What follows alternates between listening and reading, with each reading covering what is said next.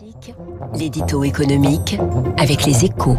Il est 7h12. Bonjour François Vidal. Bonjour Dimitri. Les autorités américaines réclament le démantèlement de Facebook. Elles préconisent que la justice impose la cession de WhatsApp et Instagram, devenus les moteurs de la croissance hein, de Facebook.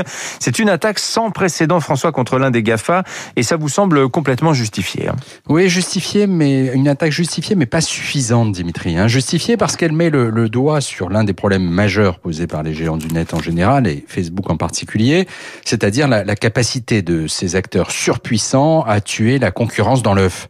En imposant d'abord une clause d'exclusivité aux développeurs qui souhaitent s'arrimer à leur plateforme, une pratique dans laquelle Apple et Facebook sont passés maîtres, en utilisant ensuite leur impressionnante puissance de feu financière pour mettre la main sur des rivaux potentiels avant qu'ils ne, ne leur fassent de l'ombre.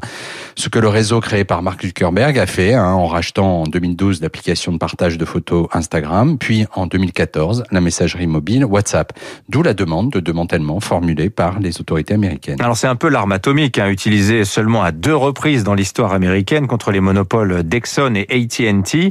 Euh, pourquoi vous estimez, euh, François, que ce ne serait pas suffisant ce démantèlement? Bah Parce que les géants du net ont, ont, sans doute déjà acquis des positions inexpugnables. Hein. Alors évidemment, en les rabotant, les pouvoirs publics ralentiront leur course, euh, à supposer qu'ils finissent par obtenir gain de cause devant les tribunaux au terme de procédures sans fin.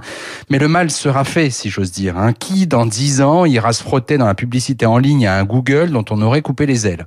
Euh, C'est pourquoi il faut imaginer de nouveaux outils pour lutter contre les monopoles numériques. Et c'est sans doute du côté de l'accès aux données de leurs utilisateurs qu'il faut chercher. On a bien imposé aux banques de partager les leurs avec les fintechs. Pourquoi ne le ferait-on pas pour les GAFA? C'est prévu hein, notamment par les Européens avec ce Digital Services Act qui doit être présenté mardi prochain. Évidemment, on va beaucoup en parler. Euh, François Vidal avec nous ce matin des Échos. Merci François. Bon week-end. Dans un, dans un instant, notre invité François Chopard, le PDG de Star.